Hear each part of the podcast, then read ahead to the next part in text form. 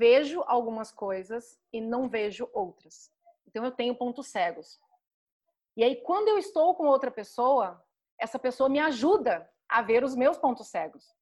Então esse eu acho que é um, um dos grandes motivos para a gente estar tá em grupo, é a gente também, outras pessoas verem na gente coisas que a gente não está conseguindo ver e que podem ser potenciais incríveis, que podem ser respostas, soluções para problemas incríveis e que a gente não está vendo por algum motivo.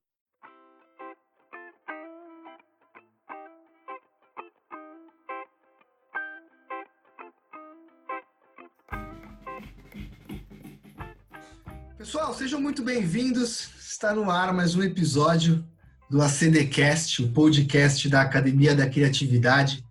Eu sou Rafael Ferreira, um criativo entusiasta e eu estou aqui somente como ferramenta para apresentar para vocês, os integrantes, a nossa forma aí de ser criativo, de criar coisas novas. Então, a Academia da Criatividade é uma comunidade que nasceu a partir dos alunos do Reaprendizagem Criativa, que é um curso que o Murilo Gun é, oferece na Keep Learning School. Então, o Murilo Gun é um nosso grande mentor e amigo, ele participa aí de nós, como um todo, as ideias dele, as formas dele de, de, ser criativo, de conseguir exercer a nossa, a nossa criatividade. E na Academia da Criatividade a gente proporciona uma conexão entre as pessoas num ambiente seguro e colaborativo. Então lá tem segurança, você vai chegar, vai estar todo mundo na mesma vibe, vai estar todo mundo colaborando, é um lugar incrível. E as pessoas se conectam numa nuvem, né? Então ali é uma nuvem que as ideias sobem para essa nuvem, todo mundo tem acesso a todas essas ideias. Então assim como as máquinas fizeram isso, os seres humanos estão fazendo isso, e ali eles compartilham experiências, conhecimentos, eles ampliam sua, sua, sua performance, né, seu potencial, e realmente muda as vidas. Tanto os encontros presenciais quanto os encontros online, é, eles geram efetivamente aí grandes avanços nas vidas das pessoas. E os principais valores da Academia da Criatividade são amor, respeito, empatia, ambiente seguro e colaboração. Então a gente viu que se juntar tudo isso, misturar, forma lá as meninas superpoderosas que somos nós e, e é isso. Apresentação do podcast. Aqui no podcast, qual é a ideia? A gente poderia filmar um encontro lá, gravar um encontro nosso da academia e trazer para cá, mas talvez não fizesse sentido para vocês, porque as conversas ali elas têm que ter uma questão de pertencimento e você tem que participar e não só ficar ouvindo. Então, para trazer um pouco do que você poderia ouvir, a gente decidiu falar sobre os participantes. Então, a gente quer demonstrar o potencial do nosso grupo, quer conectar as pessoas, né? Dar um sentido de reconhecimento, pertencimento e propósito para os participantes. Então a gente vai apresentar aqui ao longo de todo o tempo os participantes da academia. Daqui a pouco vai rolar umas brincadeiras, a gente vai misturar as pessoas para ter umas conversas sobre alguns determinados temas. Mas por enquanto estaremos apresentando os participantes semanalmente e nos episódios aí de 15 a 20 minutos, meia hora ou às vezes 7 horas e meia, a gente não sabe o que pode acontecer. Hoje especialmente, estou muito contente. Eu tenho uma xará feminina aqui. Estou muito feliz, seja muito bem-vinda, Rafaela Leles. É, muito bom, Xará. É muito bom. A gente está em, em, em, família, família de Rafas, né? É, agradeço muito o convite para estar tá aqui, Rafa. E agradeço também ao PDM que me, que me conectou a você para a gente chegar nesse, nesse encontro. E aí, participando da academia e trazendo cada vez mais um pouquinho do que a gente faz lá dentro para as pessoas conhecerem. Ó, eu, eu, vou contar um spoiler para todo mundo. Eu não podia, não sei, deixa eu ver. Ah, vou contar. A gente chamou o PDM para participar. Ele falou: meu número cabalístico é 9. Então eu vou participar do nono episódio. Então ele vai participar do nono episódio. A gente está aguardando o nono episódio para gravar o episódio com o PDM. Ah, vai ser incrível esse episódio. Esse episódio vai ser épico. É, Rafa, muito obrigado. Prazer é todo mundo. Papo bem incrível. Você é uma pessoa. É, e ao longo aí do, do, do, episódio a gente vai conhecer quem é quem é a Rafa. Rafa, como eu pergunto para todo mundo, né? Essa pergunta é uma pergunta bem reverente. Enfim, já tivemos pessoas invisíveis, já tivemos pessoas empinando pipinha de dedo, já tivemos capitões de de folhas de, de árvore navegando no chão, já tivemos. Conta pra gente onde você nasceu e como que foi a sua infância. Bom, eu nasci em Goiânia, que apesar de ser a capital de Goiás, sempre foi e ainda continua até hoje uma cidade com ar interiorano. Então, a minha infância ela foi muito de brincar na rua, de é, tomar banho de chuva com, com os primos. E tem uma coisa muito curiosa sobre a minha infância, de que assim, na minha idade, mais ou menos da minha idade, eu só tinha primos. As primas, as velhas, então assim, não casavam as brincadeiras. Então tava lá sempre a Rafaela, menina, no meio dos meninos. Então, eu participava de brincadeiras de meninos. Então, era videogame, e a gente jogava muito videogame, e eles ficavam, assim, muito chateados quando eu ganhava deles no videogame. A gente brincava de carrinho de rolemã, além dos dias que a gente tomava chuva, que a gente ia pôr tomar chuva na rua. E tinha também um sobrado, um esqueleto de um sobrado que acabou não ficando pronto, do lado da casa da minha tia. E tinha dias que a gente fazia guerrinha de pedrinhas. Então tinha o pessoal que ficava na parte de baixo do sobrado e as pessoas ficavam na parte de cima. E a gente tinha estratégias, a gente tinha equipes para fazer as guerrinhas de pedrinhas. Então acabaram sendo muitas brincadeiras mais associadas ao mundo masculino, mas desde então eu sempre me dei muito bem com os homens. Então, assim, durante a minha vida, é, a minha turma de, de, amigos e as pessoas com quem eu me dava bem também eram mais homens do que meninas, talvez por essa influência da infância. Eu vou te, eu vou te falar o porquê. Tá? Na hora de você saber o porquê, chegou o momento da sua vida de você ter. É porque não são todas as mulheres que aguentam fazer uma guerrinha de pedrinha. É por isso. que legal, meu. Eu, eu também brincava disso, então não vou te julgar, não vou falar que é algo errado, porque é algo errado, né? Pode até machucada no olho do amiguinho, não dá certo. Mas eu também fazia, eu me divertia. Tinha um terreno perto de casa também que tinha uma daquelas pedrinhas soltinhas a gente levava até uns saquinhos que colocava dentro, assim, para um jogar no outro. Só que a gente não brincava disso quando a gente era criança, não. A gente brincava disso quando tinha 18, 19, 20 anos agora. Era uma brincadeira mais violenta. Mas, putz, muito legal, né? Legal a gente lembrar disso, imaginar. Eu acredito que você tenha lembrado do terreno, até do, do cheiro do dia. É, é, é, uma memória que vem pra gente e é bem importante. Às vezes a gente esquece, né? De como era tão simples, né? Rafa, conta é pra gente. É muito gostoso lembrar disso. Sim, claro. Conta pra gente quais foram e quais são as suas influências. Bom, tem dividido, né? Porque são etapas da vida. Na, na infância, é, eu gostava muito de assistir os filmes da Xuxa e os filmes dos Trapalhões. Né? E assim, é, parando para pensar um pouco nisso, eu imagino assim, eram filmes que ao mesmo tempo tinham muitas aventuras e muitas conquistas, né? Tinha os obstáculos, aí tinha, passava por um obstáculo, por outro, tinha as conquistas. E aquela coisa, tudo que você quiser, o cara lá de cima vai te dar. Então, a lua de cristal, você tem é, as aventuras nas cavernas. Então, era um momento em que eu me transportava para aquilo. E para uma aventura que, na minha vida pessoal, nunca existiu tanto. Então, assim, até os 21 anos de idade, eu não tinha saído de Goiânia. Então, eu fui conhecer a praia com 20, quase 22 anos. Então, sempre foi uma coisa muito de interior, de ficar ali e assistir esses filmes me faziam, me transportavam para outro mundo, para essa coisa de aventura que eu não tinha pessoalmente na minha vida. Então, referências de conquistar coisas e de diversão. Porque hoje eu percebo muito que eu gosto muito de rir. E aí eu vejo isso ligado na minha infância de que eu sempre gostei de coisas divertidas, apesar de ter sido muito séria durante muitos anos. Na época da adolescência, ali no ensino médio, eu tive referências muito importantes de professores, que eram professores que eu via que eles entravam na sala de aula para passar o conhecimento com tanto amor e com tanta dedicação que eu ficava assim, é, eram, eram momentos em que eu ficava hipnotizada pelos professores, porque eles sempre chegavam contando uma história, eram contadores de história. Eu, a gente está falando muito mais sobre isso hoje em dia, mas naquela época, contadores, professores contadores de história eram um diferencial muito grande. Era uma forma de ensinar muito, muito é, peculiar que a gente não via em todos os lugares. Então, essa é a minha referência. E na idade adulta, eu costumo dizer, Rafa, que eu não, eu não gosto de idolatria, sabe? Ter uma pessoa e acreditar em tudo que aquela pessoa fala, seguir tudo que aquela pessoa fala, porque como eu sou muito curiosa, eu gosto de é, colher um pouquinho, beber de cada fonte que eu posso entrar em contato. Então, pessoas que são referências para mim hoje, na minha idade adulta, eu tenho pessoas como o Murilo Gun, que é uma grande referência, que ele, ele desfez um, um mistério que existia na minha cabeça, que talvez eu consiga contar um pouquinho mais na frente no podcast.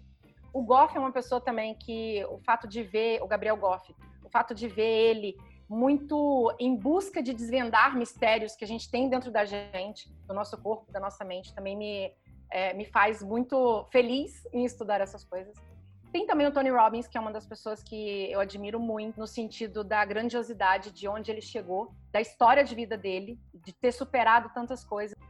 E outra pessoa que também é uma grande referência para mim nos últimos tempos é a Tânia Mojica. Tem ouvir aquela mulher por, hora, por horas e horas a fio é um dos meus objetivos de vida, porque ela traz muito também de uma história de superação e o quanto a gente tem de aprendizado e o quanto a gente pode entregar para o mundo a partir das nossas histórias de superação. Então, são grandes referências para mim. Você, você, me fez eu, viver uma história, porque na minha infância eu tive um professor, professor Carlinhos, de educação artística, e todas as aulas, na metade da aula, ele pegava um sininho, e aí ele tocava o sininho assim, ó, e era a hora da história. E aí todo mundo parava.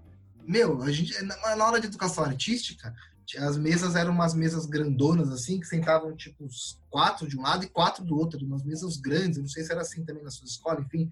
E, naquela, e a gente fazia muita bagunça, porque a gente estava muito em contato, né? E naquela hora todo mundo se calava. E aí ele contava toda. Durante, acho que, sei lá, uns três anos eu tive aula com ele.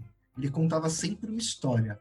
E aí ele ensinou um monte de música pra gente ensinava muito de história antiga, coisas, enfim, assim, coisas fabulosas. E foi o único, único professor que levava a gente e conseguia conquistar a gente por isso. E já naquela época ali, que nem você falou, eu tinha um interesse por histórias. As histórias sempre me cativaram. E, e, e muito louco, né? Isso não é utilizado. Eu parei para pensar agora, ao longo da minha toda trajetória escolar, isso não é utilizado. Até a professora de história, ela, nenhuma professora minha de história teve a capacidade de gerar na minha mente um contexto histórico onde eu entenda daqui até aqui e o que aconteceu aqui no meio. Eu sei dos fatos, mas tá embananado na minha cabeça. Nenhuma professora criou uma história. Eu acho que falta muito isso, né? Pessoas criadoras de história. Eu acho que história história faz a gente, a gente, a gente construir uma coisa. Uma curiosidade criativa, eu vi um vídeo há um tempo atrás tinha uma moça que ela decorava, eu acho que, sei lá, 300 números. E ela falava, ela olhava assim para 300 números, ela decorava os 300 números e depois ela ia falar os 300 números, tipo, centenas, sabe? Sem errar. E aí, como que ela faz isso?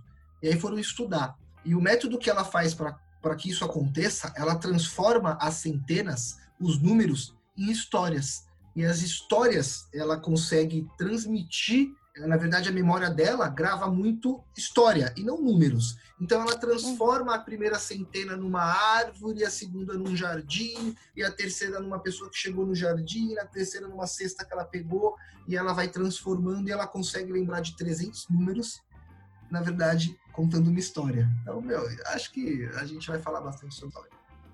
acho, acho que é Rafa, deixa eu contar uma curiosidade para você também, Por com favor. relação a isso. É, imaginar, por exemplo, você falou de professor de educação artística, né? Um Sim. dos professores que mais me contavam história no ensino médio era o professor de matemática. E aí você fala assim, gente, o que, que tem a ver? E aí eu até me lembrei, até coloquei lá na academia esses dias, na primeira aula que eu tive com ele, ele chegou contando pra gente como que vieram os símbolos dos números arábicos, que a gente tem o zero, um, o dois, os números que a gente usa hoje, né? De onde que vieram aqueles desenhos dos números.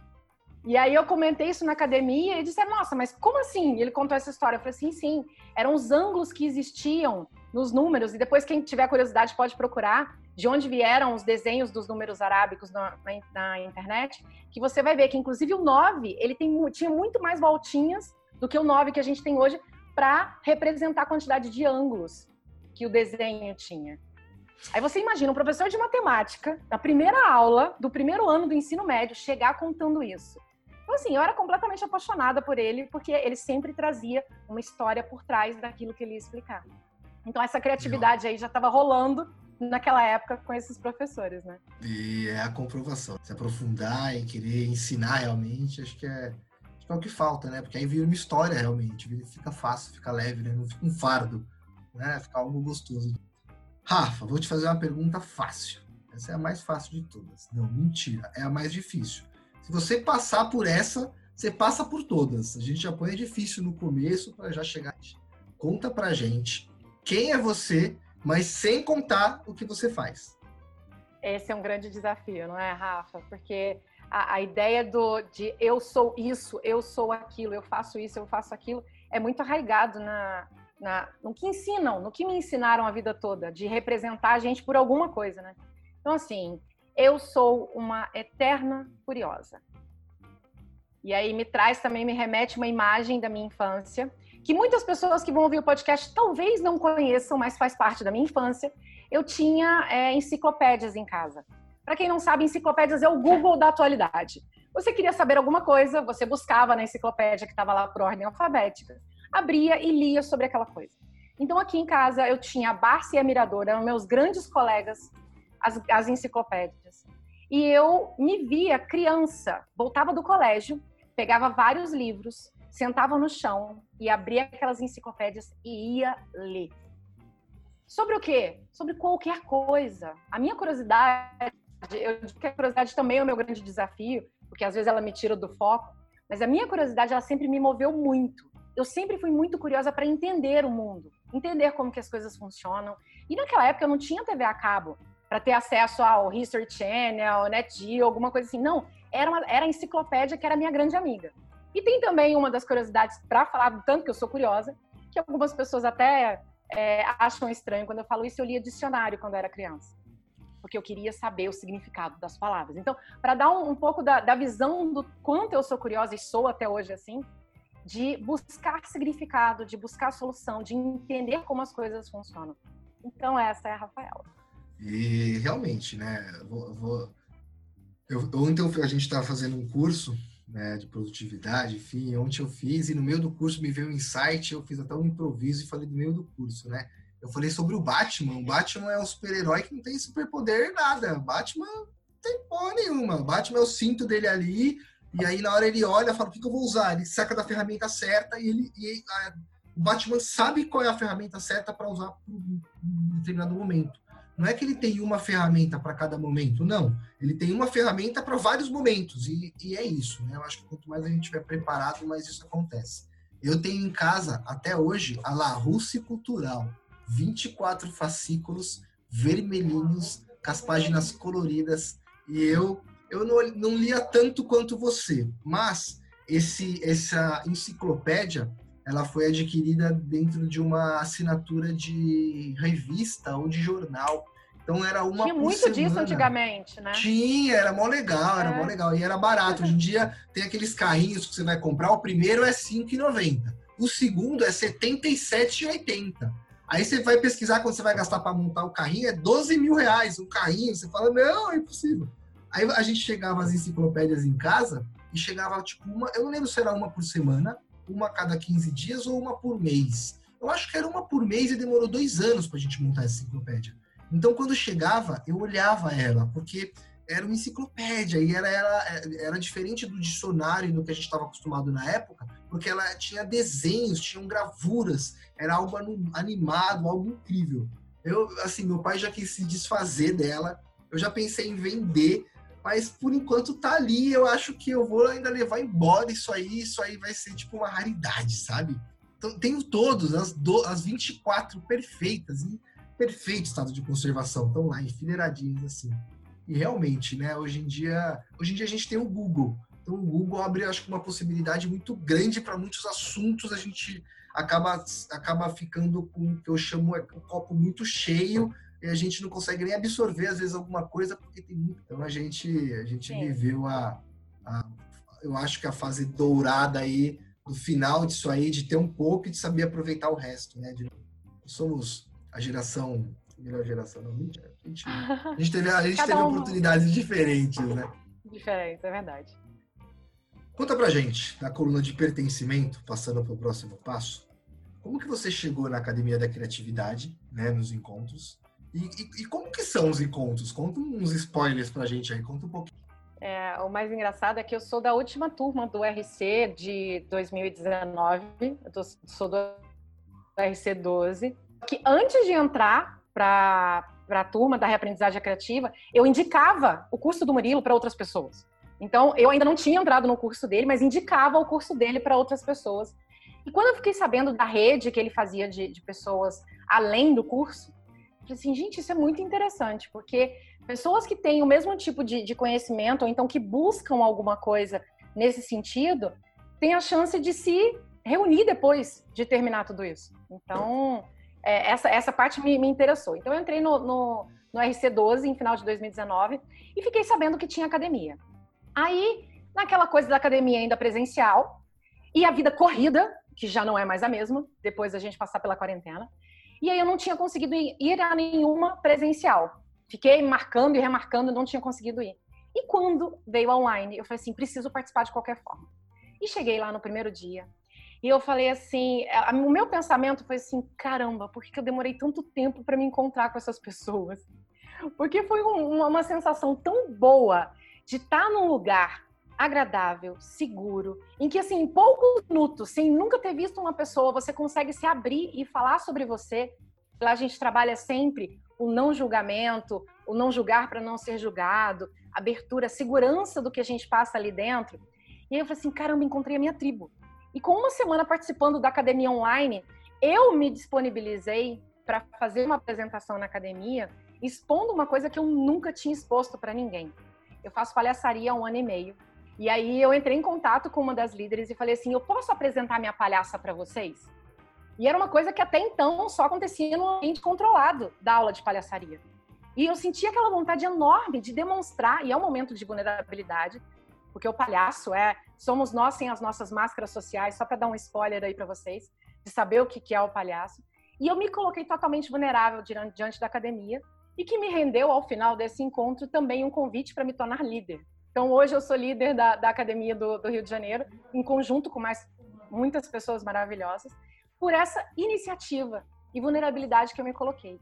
E de verdade, a gente só consegue fazer isso em um ambiente seguro, em um ambiente em que a gente exerce a nossa criatividade de maneira construtiva, de pegar uma ideia de um, de pegar uma ideia de outro e montar uma ideia muito melhor a partir daquilo, ou uma ideia que possa ajudar muitas pessoas. Então, talvez eu tenha dado mais spoilers do que do que eu deveria, mas é a minha sensação de estar na academia, é uma sensação de pertencimento de uma turma que a gente, que eu não tinha contato é, antes. Parece que a, as minhas turmas do, do mundo afora aí da sociedade tem muito julgamento envolvido, tem muito medo envolvido. E aí na academia a gente tem essa liberdade, essa coragem de propor e de colocar o melhor ou o nosso pior, ou talvez algum problema, alguma dúvida, e ter várias pessoas para ajudar. Muito legal, né? Eu, eu na, na academia, eu, tive, eu também sou aluno do, do RC12, eu comprei o curso agora no Harvard, mas eu conheço o Murilo de muito tempo. Então, eu trabalho com eventos, trabalhei com eventos há muitos anos e por muitos anos, e me deparei com o Murilo em vários eventos que eu fiz. E sempre gostei da reverência dele, da forma que ele fazia. No início, um pouco mais divertido e depois um muito criativo, né? Muito indagador. Assim, putz, ele fundia todo mundo, tipo, acabava com o evento, porque você não gostava mais prestar atenção, você ficava pensando no que ele tinha falado, zoava o evento, tá ligado? E, e aí eu, enfim, aí eu tava até pensando, olha que coincidência, eu não contei isso em nenhum episódio, eu vou contar aqui para você, vou contar pra todo mundo eu tava pensando, pô, como que eu vou no evento? Eu queria ir, eu e minha esposa, eu já tinha comprado um outro evento que eu já tinha participado há um tempo atrás, tava meio apertado de grana, falei, putz, se eu me comprar dois eventos, eu queria comprar o curso, falei, vai ficar uma grana. E aí a minha empresa fez uma apresentação dentro de um evento, e dentro desse evento, é, é, eram dois dias, eu não participei do primeiro e não ia participar. Aí no segundo dia, eu acho que o CEO da empresa enfim, apareceu uma vaga lá, alguma coisa, ele falou, vem participar você. E aí eu fui, chegando lá, quem passa perto de mim, Murilo Gun. Descobri que o Murilo Gun era o mestre de cerimônias do evento. E aí, durante o evento, ele me fala, quem está participando do evento, eu vou dar um desconto. Eu não lembro se foi 60%, um desconto para participar do evento do Hard Work Papai. E aí foi quando eu consegui comprar os dois ingressos. Eu já conhecia o Daniel Errara do podcast do Murilo Gun mas não, não, não tinha participado da Academia da Criatividade. Já tinha vontade, mas até então confesso que até eu falei, pô, preciso fazer um investimento monetário para estar tá lá. Eu falei, como que é? Eu preciso conversar com alguém. Como faltou um pouco de referência, eu fiquei. Aí eu cheguei lá, vi o Daniel Errara. Aí falei, aí cheguei falei, fala, Daniel, oh, tudo bem? Aí ele nem me deu a mão, eu lembro que ele me deu um abraço, falou, tudo bem? Aí eu falei, putz, cara, eu falei, demorou pra gente se encontrar. Eu falei, agora que a gente se encontrou, tá tudo certo. Eu falei, como que eu faço parte da Academia da Criatividade? Aí ele falou, pega meu, meu telefone, peguei o telefone, me colocou em contato, e aí eu participei do próximo, participei de mais alguns, foi lá onde surgiu meu projeto da diabetes, onde eu consegui diagramar um outro projeto de uma consultoria que eu também tenho. Cara, é um lugar assim mágico, mágico. Você chega lá, são pessoas completamente diferentes, iguais ao mesmo tempo. É, você sente vontade de chorar de tão feliz que você fica. É, é, uma, é uma coisa de louco, né, meu? Ele te coloca é realmente um lugar seguro para você ficar vulnerável, para você chegar lá e falar, ah, eu vou contar, vai, vou, vou, vou, falar que deu merda, vou ver o que acontece. E, e, e realmente é, é, incrível, né? A Academia da Criatividade, acho que é que nem uma academia mesmo. Ao invés da gente malhar o corpo, a gente malha o cérebro lá, junto de pessoas incríveis. A gente, a gente nem precisa pedir, a gente precisa assim, pede para revezar o equipamento, né, junto com as pessoas lá. Só que é um equipamento para poder desenvolver o cérebro. A gente faz tudo junto. É, deixa eu te fazer uma pergunta. Qual é o significado? Cada pessoa aqui trouxe uma, uma visão diferente. E eu acho que cada pessoa tem uma visão diferente sobre isso. Pertencer a um grupo. Por que fazer junto com uma galera e não fazer sozinho? Ah, não, não tem que academia da criatividade. vou fazer sozinho da criatividade. Por que não? Por que junto com uma galera? Por que, que isso potencializa os resultados? Rafa, eu tenho dois, dois caminhos de, de resposta para você sobre isso, e que eu acredito e que eu coloco em prática todos os dias na minha vida. O primeiro deles é que eu sendo eu, eu vejo algumas coisas e não vejo outras. Então eu tenho pontos cegos. E aí quando eu estou com outra pessoa, essa pessoa me ajuda a ver os meus pontos cegos. Então esse eu acho que é um, um dos grandes motivos para a gente estar tá em grupo é a gente também, outras pessoas verem na gente coisas que a gente não está conseguindo ver e que podem ser potenciais incríveis, que podem ser respostas, soluções para problemas incríveis e que a gente não está vendo por algum motivo. Eu costumo dizer que eu, nós somos o melhor advogado de nós mesmos, então nós sempre temos razão naquilo que a gente fala para o nosso cérebro. E aí, tendo razão, talvez a gente não consiga imaginar as outras possibilidades. E uma pessoa perto de mim pode me trazer essa visão do meu ponto cego. Esse é o primeiro ponto que eu acredito. E o segundo ponto que eu acredito que vale muito a pena a gente trabalhar mais em grupo do que sozinho é que eu vim para esse mundo com algumas predisposições, com algumas facilidades em fazer algumas coisas. E, consequentemente, eu não tenho facilidade em fazer outras coisas. Quando eu me junto com pessoas, eu posso encontrar os meus complementares. E aí, imagina, eu faço alguma coisa muito bem, e aí eu dedico a minha energia e o meu tempo em fazer cada vez melhor aquilo que eu faço bem. E eu encontro outra pessoa que faz alguma coisa bem o que eu não faço. Que a gente fala também do grande potencial, que a gente também já, já leu, já trouxe na academia, só falar sobre. Que eu junto coisa que eu faço muito bem com outra coisa que outra pessoa faz muito bem, e aí eu tenho, no final das contas, muito mais do que eu teria sozinha. Então, esses são os dois grandes motivos de que eu acredito que estar em grupo faz muito mais sentido do que. É isso, né? Não tem nem o que acrescentar. O potencial tá nisso. Duas ideias ruins se transformam em uma ideia média, aí você pega mais duas ideias ruins e faz outra ideia média, aí junta as duas ideias médias e faz uma ideia boa.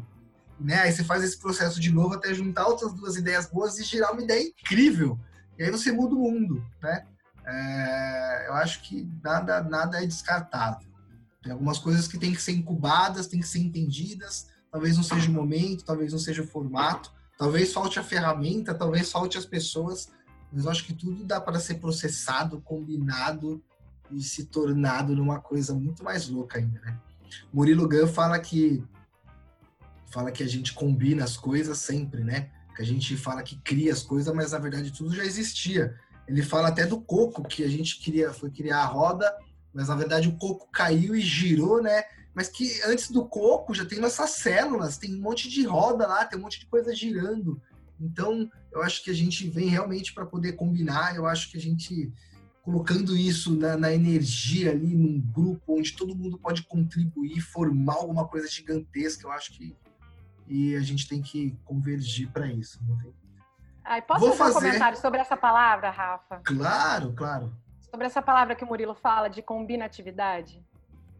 Essa palavra explodiu a minha cabeça. Porque assim, eu sempre fui muito certinha, muito séria, e eu digo, eu sempre fui a menina do gabarito.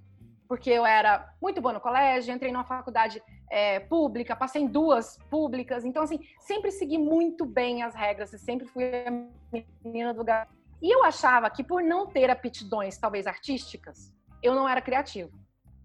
E quando o Murilo explicou combinatividade, e ele falou que a combinatividade ela vem exatamente da nossa curiosidade em saber como as coisas funcionam e colocar isso em prática para resolver problemas, eu falei assim, eureka! Foi uma epifania quando eu vi isso a primeira vez que ele falou. Porque eu falei assim, caramba, então eu sou criativa. Porque eu sou muito curiosa, eu busco saber sobre as coisas e eu combino essas coisas para resolver problemas. Então aquele caiu por terra aquela ideia de que criativos são pessoas mais artísticas. Sim, é um tipo de criatividade, mas a gente resolver problemas com essas ferramentas que a gente tem, com essa bagagem que a gente traz, nossa, para mim foi a melhor epifania que eu já tive na minha vida de que sim, eu sou criativo. E aí, só queria dividir um pouquinho com vocês isso também, porque eu até arrepio quando eu falo, porque foi muito significativo para mim. E é, é, isso mesmo, né? Às vezes você traz o viés de uma pessoa que não tem nada a ver com você, aí ela fala: por que você não faz assim? Aí você fala: filha da mãe, velho, eu tô três meses pensando em como fazer, e o cara falou: por que você não faz assim? E é isso. E é isso, né? Eu acho que combinar é realmente, às vezes a gente pensa que a gente tem que combinar coisas e às vezes a gente tem que combinar pessoas, ideias para elas formarem alguma coisa diferente, né? Acho que combinar vai para todo lado, tudo que dá para combinar mistura que, que forma forma alguma coisa muito doida aí. Facilitando agora a sua vida, né? Porque eu já perguntei o que, que quem é você sem contar o que você faz. Essa pergunta é realmente difícil porque a gente perde ali o que o nosso, o que a gente acha que é o nosso propósito. E agora, realmente falando de propósito, né? É, não é o que você faz profissionalmente, como profissão, para ganhar a vida. A gente não está falando de dinheiro. A gente está falando o que, que você faz é, para poder exercer a sua atividade junto à sociedade e se sentir útil. Conta um pouquinho para gente. E vou dizer que você me pega num momento muito propício, porque há exatamente quatro anos e meio, vai, vai completar cinco anos daqui a pouquinho, é, eu reencontrei isso, de como servir o mundo, de como estar no mundo com aquilo que eu tenho de melhor. Porque eu estava seguindo um script, como eu falei, eu era menina das regras e do gabarito, eu estava seguindo um script que disseram, disseram para mim que funcionava, e não funcionou. Então, aquela menina curiosa, gostava de saber das coisas e solucionar problemas, hoje eu trabalho exatamente com isso. E aí, como que isso coloca, como que eu coloco isso para o mundo? A minha curiosidade é tão grande de saber como que o nosso cérebro funciona, que hoje eu junto várias ferramentas. A gente sempre fala, eu falo caixinha de ferramentas ou do, do cinto do Batman, todas elas são muito pertinentes para isso. Programação neurolinguística, hipnose, perfil comportamental, é, leitura corporal, como que o corpo influencia a mente, como que a mente influencia o corpo. E assim vai, neurociência, tudo que tem relação de como a nossa mente funciona. É o meu, meu caso de estudo, é a minha regra de estudo hoje em dia, é o que eu sigo estudando. E aí eu posso entregar para o mundo a minha parte de curiosidade e de solução de problemas baseado nisso. Então, a minha missão hoje no mundo é ensinar as pessoas a aprender a usar a máquina mais incrível que elas têm dentro da cabeça delas, que é o nosso cérebro, para atingir o que elas querem, para conquistar o que elas querem na vida, para conseguir uma carreira, um trabalho que faça sentido na vida delas. Então, isso é o que a Rafaela faz hoje. Muito legal. Eu sou um cara que adora hipnose. Eu nem vou ficar falando sobre isso, senão vai ser, aí vai ser às sete horas lá de, de, de, podcast que a gente falou no começo. Dá para dá pra hipnotizar alguém assim na, na câmera, assim, tipo de longe? Dá, eu já sem ser, mas, mas, sem ser técnicas, eu, eu digo, sem ser uma técnica de PNL por exemplo, para parar de roer unha, eu digo uma hipnose mais profunda, alguma coisa mais aprofundada. Dá para se fazer à distância? Dá. Pô, que legal, que medo. É, vamos continuar o papo aqui. Não fala de medo, Ó, não, pessoal, Rafa. É, não, é, eu, eu, eu briguei com o pessoal, eu também eu gosto bastante desse assunto. E num dos encontros, eu, você, conhece, você conhece o Michel Arruda, né? Eu, ah. eu coloquei um áudio dele de, de hipnose, de relaxamento no começo do encontro para o pessoal começar o nosso encontro bem, né? E aí acabou, eu falei, pessoal, eu tenho que contar para vocês. Tava todo mundo em transe e todo mundo imitando galinha. Aí ficou todo mundo na minha cara, não é mentira, você tava brincando. Mas agora, mas agora que você falou, eu tô cogitando a possibilidade. Isso assim, mas é bem legal, como, né? Assim, a gente... é, muito, é muito interessante a gente desmistificar as coisas da hipnose, porque a hipnose é o estado natural da mente. Não é uma coisa além do que a nossa mente é. Não, não sei, a mulher faz muito isso, né? Às vezes a gente prende o cabelo com um lápis ou uma lapiseira, alguma coisa assim, depois a gente fica louca procurando aquilo e tá com a gente. Isso é um estado hipnótico, é um estado natural. Às vezes você tá com o celular na mão, procurando o seu celular. É o estado de alta concentração e de foco. Então, desmistificar isso também é uma das minhas missões, de que, assim, tem como fazer por vídeo, tem como fazer por telefone. Então, é um, é uma parada muito legal, porque a nossa mente é muito poderosa. Então a gente pode fazer muita coisa. Não, né? E é, aquela velha história, a hipnose ela não não vai não vai te coagir a fazer nada, né? Ela não vai fazer com que você faça nada que você não queira fazer. Ela vai te mostrar exatamente aquilo que você quer fazer e vai fazer e vai te ajudar a que você consiga atingir aquele objetivo. Legal. Um dia a gente vai fazer sobre hipnose, vai ensinar um pouco pra galera. Vamos, vamos. E é muito bom Gostei de saber Rafa. que você gosta disso gosto muito. É importante falar que assim existe é, é, um, é uma regra universal de que do, do livre arbítrio que eu só entendi ele de verdade quando eu comecei a trabalhar com hipnose. Então assim não se faz nada com ninguém. O livre arbítrio ele é maior do que as outras, do que todas as outras regras. Então isso é, é bem legal. Se quiser um dia a gente pode conversar um pouco mais sobre isso. Legal, faremos. Com certeza, com certeza. Rafa, conta pra gente Agora, saindo um pouco do que você faz profissionalmente, ah, enfim, é, o que, que você precisa e o que, que você pode doar para as pessoas ultimamente? Como que você coloca o seu propósito aí em forma de doação? E, e o que, que você precisa das pessoas? Até para o pessoal que está tá ouvindo a gente aí, quiser se conectar, quiser, enfim, de alguma forma, conta um pouco para a gente, aí fica um pouco aberto para você falar da forma que você preferir. Tá, vou, vou falar primeiro do que eu preciso, do que o mundo, o mundo pode me entregar. Eu sempre fui uma menina muito tímida. Hoje já fiz muitas modificações conscientes e deliberadas na minha vida que me tiram um pouco desse, desse lugar de timidez. Então hoje eu converso muito mais com as pessoas, sou muito mais aberta. Só que eu tenho aquele perfil meu natural, que é um pouco mais discreta, que é um pouco mais na minha. Então hoje o que o mundo pode me entregar são essas oportunidades de contato com outras pessoas para que eu possa levar aquilo que realmente faz sentido para mim, para essas pessoas ajudarem elas de alguma forma. Então, essa rede de contatos, essa coisa que a academia me traz bastante, de assim, estar em contato com mais pessoas, porque se depender de mim e embarcar nisso, de fazer contato com muitas pessoas, eu sei como eu funciono e não vai ser tão, tão produtivo e tão eficaz quanto ter contato de outras pessoas que façam isso por mim. Então, isso para mim, eu digo que é uma das coisas que o mundo pode me ajudar, é me colocar em contato com mais pessoas. E o que eu posso doar? É, a minha parte de, de, de solução de problemas e a minha parte de escutativa, eu falo que são os meus superpoderes que eu estou aqui no mundo colocando em função. Então, assim, é, a minha escutativa é uma das coisas que eu mais posso colocar à disposição do mundo. Porque ensino isso, para as pessoas, trabalho isso o tempo todo.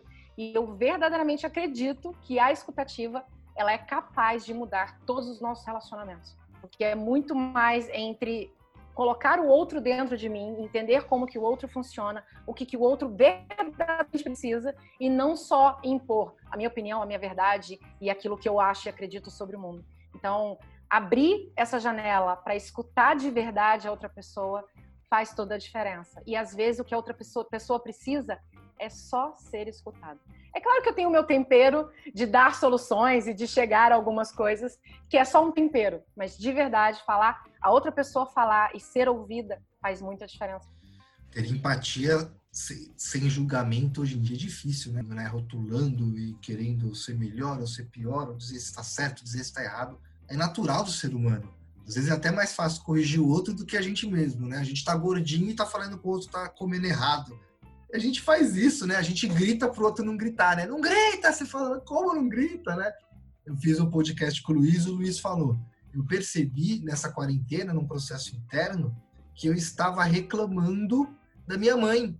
e, minha, e porque minha mãe ficava reclamando. Então, minha mãe vivia reclamando, ao invés de eu ir lá e ajudar ela, eu ficava reclamando, o cara tava reclamando. Então, ele falou, a coisa não andava. Então, eu parei de reclamar dela, comecei a ajudar ela. E aí ela parou de reclamar. Ele falou, então o processo funciona. Mas a gente tem que entender, né, como fazer isso acontecer. Ah, eu fiquei curioso, e todo mundo está curioso também. Que história é essa de palhaçaria? Ai, que bom, muito bom, gente.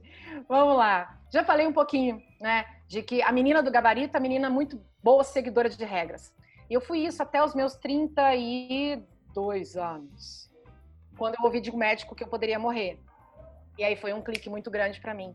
E que eu fui procurar coisas que faziam sentido na minha vida. Porque se eu estava negligenciando a minha saúde e um médico chegou a falar isso para mim, eu falei assim: tá tudo errado. Vamos, vamos resetar, vou resetar isso e começar de novo. Então, eu embarquei nessa questão de autoconhecimento, de buscar coisas que me aprimorassem, que me mostrassem quem eu sou de verdade, o meu potencial e essa questão do que eu posso entregar para o mundo. E eu sempre fui, e aí eu vou falar um pouco de sombras, que é uma das coisas que eu trabalho também, luz e sombra, né? Todos nós temos as nossas luzes e todos nós temos as nossas sombras. E uma das sombras que eu tenho muito forte em mim é o meu controlador. Então, assim, e não é só querer controlar a situação, querer saber de tudo o que está acontecendo, é querer controlar o que as outras pessoas pensam. Isso, imagina o quanto é difícil hoje eu colocar isso, principalmente num, num podcast aqui, de que eu não sei quantas pessoas vão ouvir. E aí, eu, de uma cliente minha que comentou uma vez comigo sobre, ah, vou fazer palhaçaria, que eu não sabia que isso existia, não sabia o que era isso. E fui me jogar, que eu sou muito dessas também de me jogar, e na minha curiosidade me faz isso de me jogar nas coisas. E aí eu fui começar a palhaçaria. E aí na palhaçaria, a coisa que a gente mais trabalha o tempo todo é a flexibilidade. E aí eu reconheci que assim, poxa, o que melhor eu posso começar a trabalhar o meu controlador que não seja a flexibilidade, porque o mundo é uma completa impermanência o tempo todo. Imprevistos, coisas improváveis, tudo o que acontece no mundo o tempo todo não segue os planos que a gente gostaria. Então, como lidar com isso de uma forma menos é, desgastante e que traga menos estresse, menos ansiedade para a gente? Trabalhando a flexibilidade. Então, imagina você passar três horas numa aula sendo colocado a momentos de imprevisto e momentos que você tem total descontrole sobre aquilo. A cabeça começa a criar novas conexões para ensinar a gente a lidar com esses momentos. Então, e aí também quando eu descobri o que realmente é o palhaço, porque eu não tinha esse conceito, eu não sabia o que, que realmente era o palhaço. A vida inteira, a gente, é, eu, vou, eu fui crescendo e fui colocando máscaras em mim para me relacionar com a sociedade. No colégio, a gente tem máscaras para se relacionar com os colegas, com os professores, com os nossos pais, amigos, relacionamentos amorosos. A gente vai criando essas máscaras. E na palhaçaria, é como se a gente fosse aos poucos tirando as máscaras sociais. Então, o palhaço não é um personagem. O palhaço somos nós e as nossas máscaras sociais. E não é um processo rápido, indolor e, assim, sem, sem algum, algumas é, complicações até, porque a reflexão tem que ser muito grande. Porque tem máscaras que elas estão tão grudadas na gente que parece uma tatuagem. Então, como tirar aquilo para a gente se reconhecer quem a gente verdadeiramente é? Então, essa é a minha busca. Eu continuo nessa busca. Hoje também faço improviso. Tem a palhaçaria que por enquanto está parada. Estou no improviso online. Para isso, trabalhar o tempo todo a flexibilidade, porque o mundo sempre vai ter uma, uma coisa improvável acontecendo, um imprevisto acontecendo. E quanto melhor eu me relaciono com isso, mais eu, cons eu consigo saídas para viver melhor e para ajudar as outras pessoas a viver. A gente falou, né? Mais ferramentas. É, e, e, assim, e, e, tem algumas que são, são base, né? Eu sou um cara bem, é, bem lógico, eu consigo resolver problemas lógicos de forma muito rápida. Eu vejo que pessoas bugam, travam, e eu, enquanto eu já falo, não, gente, faz assim, assim, assim, assim, só mesmo. Eu falo, é, é óbvio, como vocês não pensaram nisso? E, e eu percebo que eu, eu, na verdade, eu até li um livro que fala sobre isso. Eu tenho que dar uma desacelerada, eu não tenho que julgar tantas pessoas porque elas não são do mesmo ritmo que eu. E eu tenho bastante isso. É, então, putz, é, você se decompor, né? É, e ter cada vez mais ferramentas poder articular com tudo aquilo que acontece, porque a vida vai derrubar, né? Ela não, ela não tem piedade, não. Ela vai derrubar e vai derrubar forte. E aí, a gente aprendendo a levantar, a gente já sabe que vai derrubar, né? Eu contei uma história da academia esses dias, que o cara foi esquiar com a família, e ele chegou na pista de esqui, e a primeira coisa que ele fez foi pegar o esqui e se jogar e tomar o rola, mas o rola do ano. Falou, já ralei cotovelo, luxou o joelho, já quase quebrei um dente. Aí eu descobri que o máximo que poderia acontecer era aquilo. Era eu torcer um pouquinho o joelho, ficar com uma dorzinha no joelho, ralar o cotovelo e quase quebrar um dente. Aí ele falou: a partir desse momento, eu não caí mais nenhuma vez, eu consegui aproveitar o passeio de forma íntegra. Enquanto todas as outras pessoas ainda estavam ali testando, vendo, ele falou: então, claro, não é para tudo. O exemplo extremo do esqui é um exemplo né, bem extremo, mas se joga na vida, já descobre o que vai dar errado. Se der merda, vai dar isso aqui, acabou. Então o resto, vamos embora, vamos trabalhar e o que for. Às vezes o obstáculo é o caminho, né? A gente está querendo tanto desviar do obstáculo, fugir dele, mas é o, o obstáculo que é o caminho. É, é, nele que você tem que focar, é ele que é a sua solução. É, é você está pedindo para Deus, pedindo para o universo, aí o universo vai lá e te coloca o obstáculo, aí você reclama do universo, o universo fala: Meu, eu não sei o que fazer com esse cara, né? Coloca o desafio, ele reclama. Eu tiro o desafio, ele pede o desafio. Então a gente tem que, que, que, ter realmente óticas e formas boas de se encarar a vida. E o palhaço faz isso muito bem. Né? Qualquer dia vamos fazer um episódio onde a gente entreviste a sua palhaça. Eu já, já digo para você que a minha palhaça é extremamente controladora e ela não vai deixar você falar muito. Vai, vai, vai, vai, ser bem divertido, eu vou falar bem pouquinho, vou deixar ela falar. A gente, a gente vai anotar aqui, a gente vai combinar isso aí. Vai ser bem legal, vai ser bem legal. Rafa, para a gente poder, infelizmente, né? Eu, preciso, eu já falei pro pessoal que vou fazer, mas não fiz. Eu preciso colocar aqueles barulhinhos, tipo, ah, umas palminhas. É, eu preciso arrumar um esquema para fazer isso ainda, não arrumei. É, deixa uma, uma mensagem final aberta para você. Conta pra gente aonde que a gente consegue te encontrar não sei se você quer deixar seu Instagram, seu perfil pessoal, sua caixa postal, enfim, fica à vontade. O espaço é seu. Depois, de qualquer forma, eu vou colocar os seus contatos na descrição dos episódios. É, em todos os canais o pessoal consegue ler lá embaixo certinho. E é isso. Fica à vontade aí para poder.